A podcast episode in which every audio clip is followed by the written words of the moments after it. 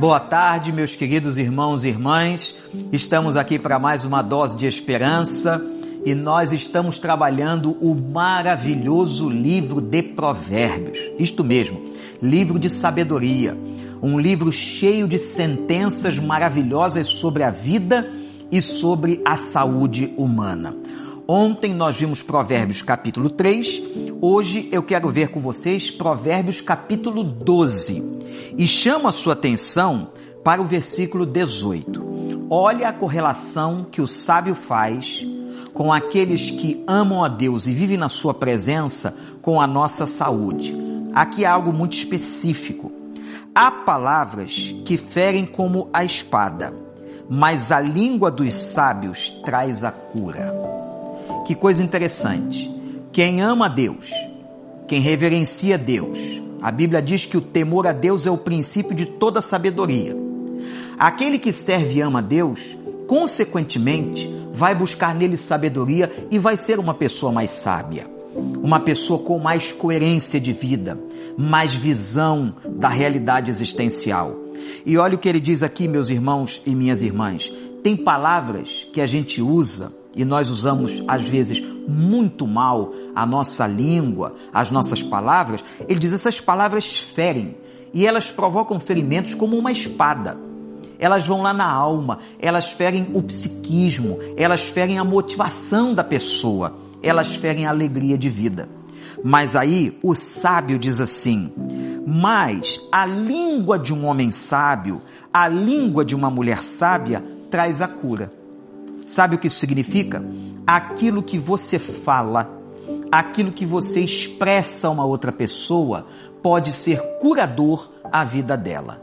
E só pode dar saúde ou levar saúde a alguém quem tem saúde dentro de si. Se você não tem esta saúde dentro de si, como você vai levar esta saúde emocional e espiritual à vida de uma outra pessoa? É maravilhoso. Eu quero que você faça um desafio a Deus, você se desafie diante de Deus e peça a Ele o seguinte: Pai, me ajuda para que eu possa ter um falar abençoador na vida do outro, para que eu possa ter uma língua curadora, uma palavra que abençoe, que edifique, que sare o coração do outro, e não uma palavra que venha ferir, venha maltratar. Nós estamos vivendo dias, irmãos, em que é natural ficarmos mais estressados por causa do confinamento e de tudo isso. Mas Deus lhe dá força, Deus te dá esta sabedoria, Deus te dá essa competência pelo Espírito Santo para que você possa, no meio de todo esse caos, ser uma pessoa com muito mais equilíbrio e inteligência emocional.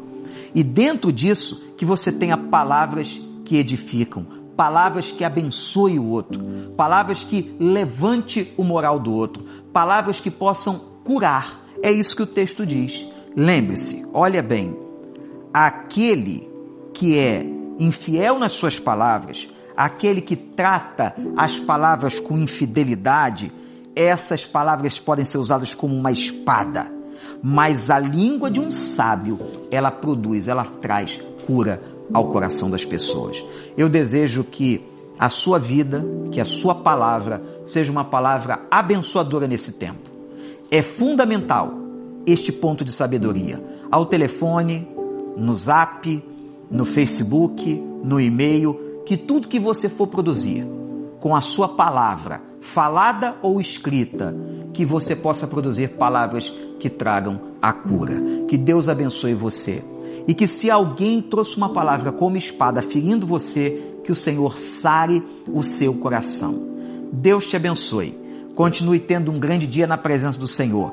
Estamos juntos orando, na certeza de que tudo isso vai passar e que essa dose de esperança tenha edificado o seu coração.